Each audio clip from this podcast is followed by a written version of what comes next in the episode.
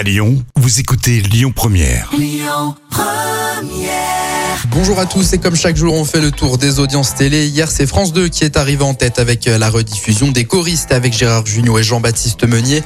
Plus de 3 millions de téléspectateurs étaient réunis.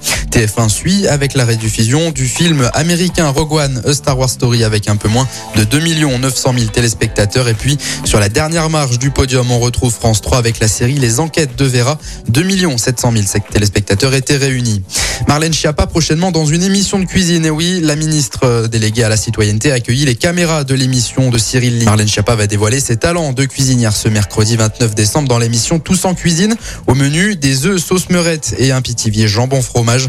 Deux plats qu'elle préparera avec Cyril Lignac. Une émission pour défendre une cause au profit d'Orphéopolis de la fondation Maison de cette actu télé avec une nouvelle arrivée dans la bande des coachs de The Voice sur TF1. Nolwenn Leroy rejoindra Florent Pagny, Marc Lavoine, Amel Bent et Vianney dans la prochaine saison.